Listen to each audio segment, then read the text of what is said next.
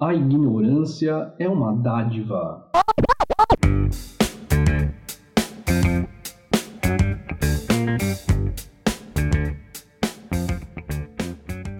Salve terráqueos! E aí, como vocês estão? Tudo bem com vocês? Se você caiu nesse podcast, seja muito bem-vindo. Esse aqui é o Psicamente Podcast, né? Ele está no, aqui no YouTube ou aqui no Spotify, dependendo de onde você estiver. Ele também está no psicamente.com, na aba podcast, e lá no psicamente.com você pode também ter acesso a várias notícias, principalmente de neurociência. Eu tento, no mínimo, postar uma notícia por dia que eu ache interessante, relevante, etc. Tá? Mas, dependendo do dia, dá para postar mais de uma. Em vez de você ficar entrando lá sempre para ver se tem notícias tal, Fica mais fácil se você se inscrever no Facebook, lá no Psicamente, tá? No Facebook. Uh, e lá eu posto uh, as notícias que estão no site psicamente.com.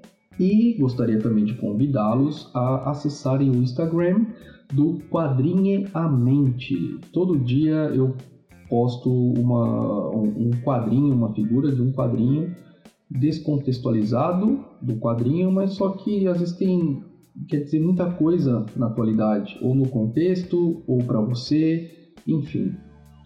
Quadrinhe a mente. Bom, faz acho que dois dias que não, não faço podcast, estava um pouquinho ocupado esses dois dias e tinha muitas notícias para falar, muitas coisas, inclusive de neurociência, nada de política e tal. Mas uh, aí eu estava aqui agora há pouco na internet e acabou de sair aqui, né? Um, urgente, mais um Guajajara é encontrado morto espartejado no Maranhão, né? E constantemente eu vejo notícias de indígenas mortos, de conflitos tal, assim, e aumentou realmente, né? E talvez a gente não esteja dando a importância que nós deveríamos dar. E eu me incluo nessa. Eu acho que é a primeira vez aqui no meu canal que talvez esteja falando de indígenas, embora eu acompanhe essas notícias, embora eu falo, cacete, olha isso, não sei o que, né? Mas não sei por que eu nunca falei sobre isso, né?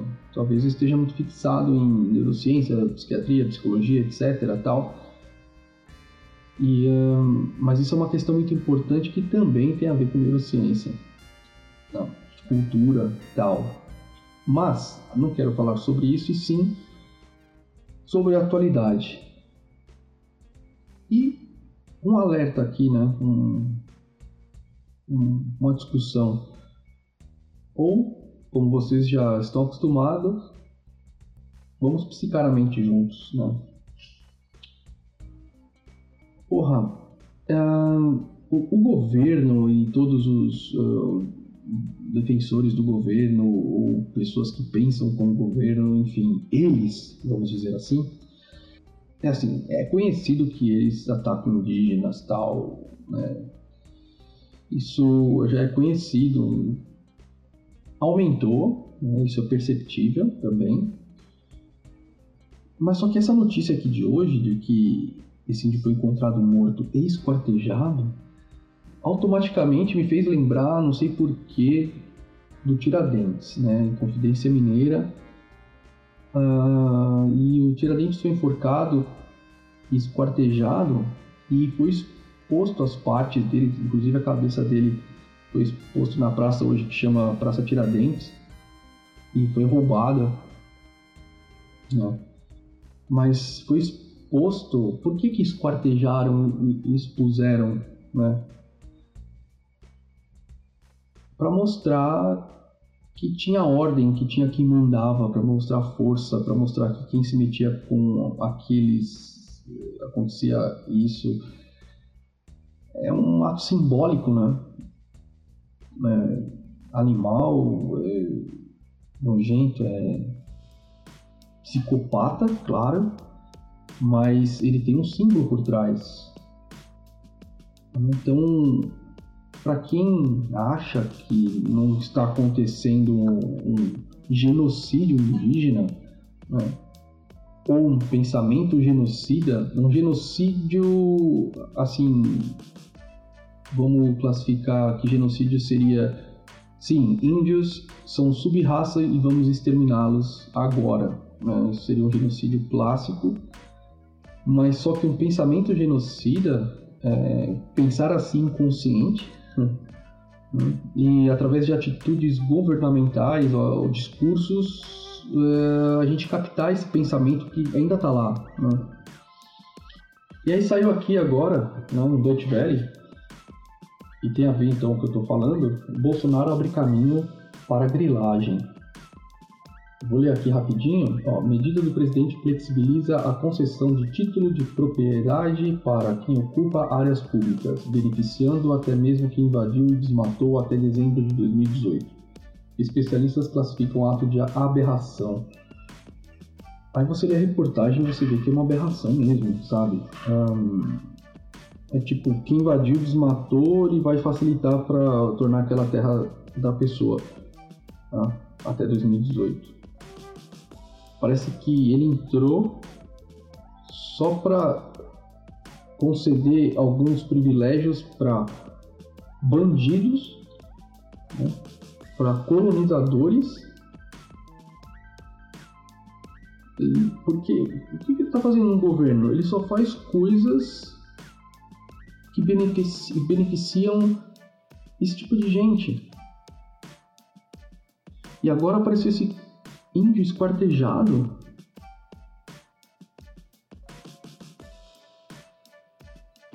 Uma coisa que eu sempre penso, que eu sempre psico minha mente, é, é que. Bom, vocês sabem já, para quem nunca me ouviu, mas quem me ouve sabe que eu sempre falo que a gente mora em cima de uma pedra flutuante que flutua no espaço. Não. E aí, de repente, a gente se tornou ser humano, de repente a gente começa a pensar, de repente a gente é consciente, né? tem essa capacidade de saber que a gente sabe, de, tá, de estar ciente que a gente está ciente. E aí a gente tem que morar nessa pedra flutuante. E a divisão, como que fica? Como que começou isso? Né? Claro, existe toda uma explicação, mas vocês entendem que aí que está. É, aparentemente esse problema parece que está resolvido, mas não está. Né? Há mais de 500 anos os portugueses chegaram no Brasil, já tinha gente lá, e ao invés de acontecer uma integração harmoniosa tal, aconteceu o que a gente sabe que aconteceu. E o mundo parece que sempre foi assim né? conquistas, vai lá, invade outro povo, vai, não sei o que, tá indo, e a gente fala em democracia tal. Mas até hoje a briga é por terra, percebam. Então, sei lá, às vezes eu penso que tá na hora de todo mundo sentar numa mesa e falar, tá bom, é, realmente a gente tá, a gente tá consciente, a gente nasceu aqui, a gente não sabe por que a gente tá aqui, mas a gente acordou aqui nessa pedra que flutua e a gente precisa ter harmonia aqui para morar. Então, uh, vocês que surgiram aqui primeiro, vocês podem ficar com essa, essa terra, a gente fica com essa, tal, não sei o que, não sei o que. mas todo mundo saindo ganhando, né? Uh, ah, mas lá tem mais minas uh, de pedras pre preciosas, eu quero aquela, eu quero aquela. Cara, você acha que não tem para todo mundo? O Brasil é grande pra cacete a discussão é a mesma. É isso que eu queria falar para vocês. A discussão é a mesma por terra. E não tem uma discussão, no mínimo, decente. Né? Não tem uma discussão que volte nos princípios da coisa. Né? A discussão está sendo travada em cima, por exemplo, uh, quem pode ter mais dinheiro, vamos supor, então ele está em cima desse sistema que a gente vive, que é o capitalismo. Mas a discussão tem que ser mais originária. A questão tem que estar tá lá na, no começo do problema. Que, né, no meu modo de ver as coisas, é esse problema da divisão de terra. Pô, a gente, de repente, né, é aquela coisa que eu já falei também. É, você é um desenho animado. Você acabou de ser desenhada, pum. Aí você é um desenho animado e você fala, ué, o que eu tô fazendo aqui? Ah, eu tenho que morar aqui, eu tenho que me adaptar aqui, eu tenho que. Ah, tá bom, tá bom. Aí começa a vir umas pessoas pegar seu espaço, aí começa a discussão sobre espaço. Né? Então, para mim, são velhas discussões que não foram resolvidas. Né? Assim como uh, o tema uh, da afrodescendência, da escravidão, também não foi discutido, o tema da ditadura não foi discutido. Né? A ditadura, em comparação ao que eu estou falando, é, é um bebê. Né? Então é óbvio que nós estamos ainda numa ditadura. Né? O, o Vladimir Safatli fala isso, né? que a gente ainda não saiu da ditadura.